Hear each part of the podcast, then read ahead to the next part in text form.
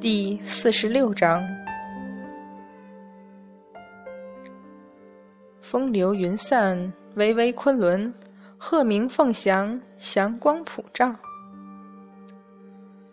唉，太乙真人抬头看天，叹气。唉，云中子跟着抬头叹气。南极仙翁不耐烦地睁开眼道。尔等这是作甚？算算，玉鼎师兄差不多要来了吧？太乙师兄，你说我们挡得住吗？南极仙翁再度惊讶的摸摸雪白的胡子。虚言妄耳，尔等何必大惊小怪？南极道兄，太乙真人忽然特别认真的说道。通天师叔有句话，不知道你听过没有？南极仙翁是太上老君的徒弟，只是长久以来都住在昆仑山，一直待在阐教，从来没走过。很多神仙都不知道他师出何处，不少人甚至把他当做元始天尊的徒弟。此刻，他摸着胡子深思一下，茫然摇头：“老道根本没见过通天师叔几面。”通天师叔说过：“如果你决心要说谎，那么你自己一定要先把它当成事实。”今天是纣王二年一月初六，师尊在五天前拿了山河设计图，毁了一半玉泉山。云中子望着天喃喃自语。这个时候，忐忑不安。等着玉鼎师兄拿了斩仙剑去毁玉虚宫，也许还会到我们这里来，是多么难熬的一件事啊！南极仙翁也望天喃喃：“老道在你们阐教待了好几万年，怎么还是不懂你们阐教中人到底在想什么呢？”一道金色流光几乎瞬间而至。雪白长发飞散开来，幽深苍冷的眼睛微微抬起，那种冰冷的甚至窒息的感觉立刻笼罩过来。师兄，云中子艰难地叫了一声，继而望向玉鼎真人手中光华万丈的斩仙剑，眼睛下意识地抽搐了一下，袖子里握住法宝的手都险些松了。师兄息怒。师尊是不小心。玉鼎真人微微侧身，冷声厉然打断了太乙真人的话：“杨戬呢？你们看见杨戬了吗？”啊！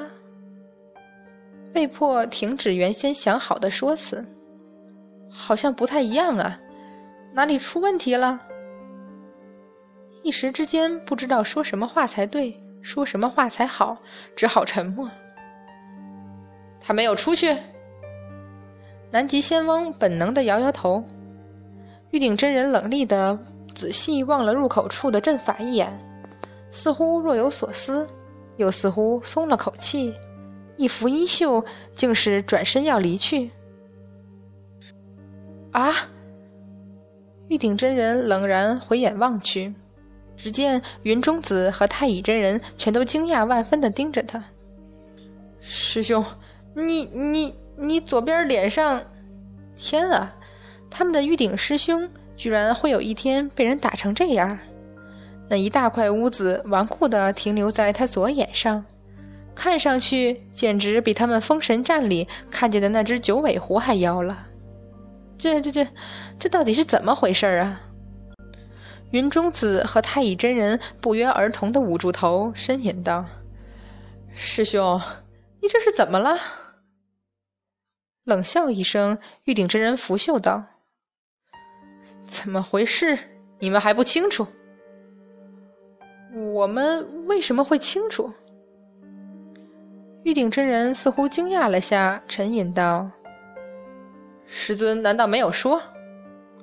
两人一致摇头，坚决异常的：“从来没说过。”冷笑再度拂袖道：“那尔等有何须问？”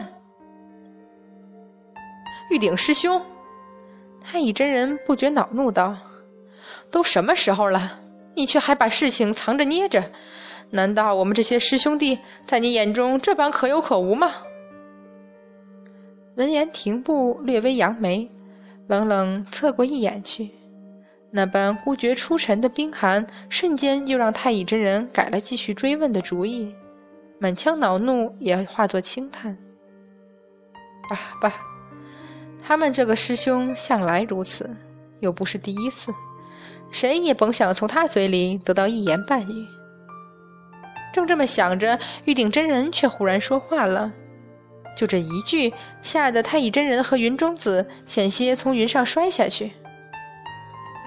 杨戬不见了。说着，神态竟然很平静的看着他们，手忙脚乱的活过来：“什么？你说什么？师兄，这可不是开玩笑。为兄像是在开玩笑吗？你不是一直在玉泉山吗？你竟然没看好他！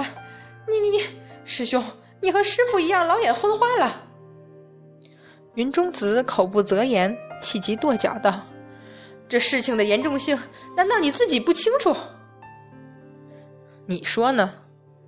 玉鼎真人依旧面无表情。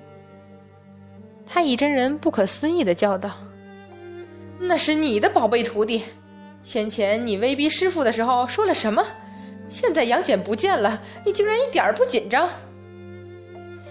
玉鼎真人终于有反应的震了震，继而很快道：“他不是没有出去吗？”他是没有出去，最糟糕的事没发生。南极仙翁也忍不住道：“但是阐教上上下下一共多少人？你能保证他们人人都聪明到在杨戬面前不露丝毫破绽？一旦他有所怀疑，难道你再封印一次？今年是纣王二年一月初六，谁敢说不是？是是，谁不怕师兄你？”但是怕是一回事，能不能守住秘密又是另外一回事了。太乙真人气道：“你自己的徒弟，难道你还会不清楚？他若是怀疑起来，谁唬得过去？就算怀疑，只要你们不把开天神府的事告诉他，他又怎么会想得起来？就算我们不说，他若是出了昆仑仙境，还怎么得了？这王二年一月初六。”师兄，你也不想想，昆仑神镜还没丢呢，这东西一向是他收着的，我们谁也不知道在哪儿。虽说平时他不关心，也不去看，但是一旦怀疑起来，肯定会想到用着镜子。结果找镜子又找不到，我们这回又拿了什么理由来解释？杨戬的性子，你难道不知道？这时候无论怎么解释，都瞒不过去，都改不了他的怀疑了。他若是已经怀疑了呢？玉鼎真人一点不怕会不会吓死自己的师弟？什么？若非如此，他又岂会忽然失踪？这太乙真人失措惊问道：“你究竟和他说了什么？他从玉虚宫离开的时候，并没有半分怀疑啊！”一边的云中子忽然惊道。哮天犬，是不是哮天犬？你们觉得为兄会留下那么大的破绽？太乙真人和云中子一起摇头。玉鼎真人心计缜密，当初那九尾狐胡诌出什么七窍玲珑心，阐教中人闻之都哑然失笑。普贤真人当时就说了一句：“若此话为真。”平生所见，怕是唯有玉鼎师兄才有吧。当时众人全都点头，深以为然。那到底是哪里出了问题？南极仙翁深思。玉鼎真人沉吟一下，还是在三人失望的目光中微微摇头。师兄，如今要怎么办？找，上哪儿去找？玉虚宫，师兄，我和你一起去。不，为兄要先回玉泉山，哮天犬还在，杨戬也许不会走远。那师兄小心，我这就去上玉虚宫告诫他们小心。太乙真人驾了云狂奔而去。玉鼎真人冷冷注视了完好无损的入口阵法一眼，微微点头道：“那请南极道兄多加注意。”南极仙翁连忙道：“这个老道醒的。”玉鼎真人一拂衣袖，与金光而去。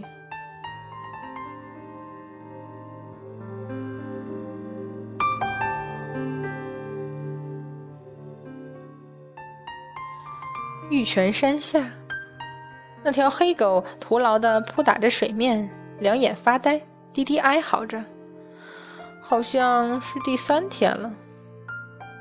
一道金光乍起，哮天犬忽然感觉脖子后面一紧，似被谁拎了起来，还没狂叫出声，就感觉耳边风声大作，下一刻就被丢到了冰冷的地面上，晕头转向的甩甩脖子。哮天犬一睁眼就看见周围熟悉的摆设，金霞洞。那刚才是哮天犬兴奋异常，连头也不抬，扑向了那个熟悉的人怀里。那只手也抬起，慢慢抚摸着他的头。你肯定也不记得了，哮天犬。茫然抬头，这下惊得险些摔下来，但是。鼻子清楚的告诉他，眼睛看见的不可靠。玉鼎真人见了他这副表情，果然轻轻将他放下去，身影一阵朦胧，变回白衣黑发、衣袂飘然、轻逸高华的模样来。谁又倒霉被主人耍了？想起上次的元始天尊，哮天犬忍不住低头偷笑。哮天犬。没我的命令，不准出金霞洞一步，听见了吗？杨戬厉然道。哮天犬呜咽着磨蹭着不放。唉，这是为你好。想来师伯师叔他们会用水镜来找我的下落，只有这各家洞府水镜是照不见的。哮天犬，你乖乖听我话，哪里都不准去。什么也没听懂。不过主人说什么，那就是什么。杨戬站起来，走进石室，望着昏睡在石榻上的玉鼎真人，默然半晌后走过去，以袖轻轻拭去他唇边血迹，半跪下去轻声道：“弟子冒昧鲁莽，但见师傅强撑着不肯疗伤休养，也要盯着杨戬。”便知此事没有师傅说的那般轻然，原谅弟子奴钝，非要知道真相不可。说着站起来，毅然转身而去。垂在身侧的右手慢慢握紧。无论是谁拿了开天神斧伤了师傅，杨戬都会让你后悔来到这世上。石门合上的瞬间，玉鼎真人紧闭的眼中。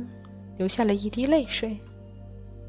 也许这是他唯一一次痛恨自己的法力竟然比不上杨戬。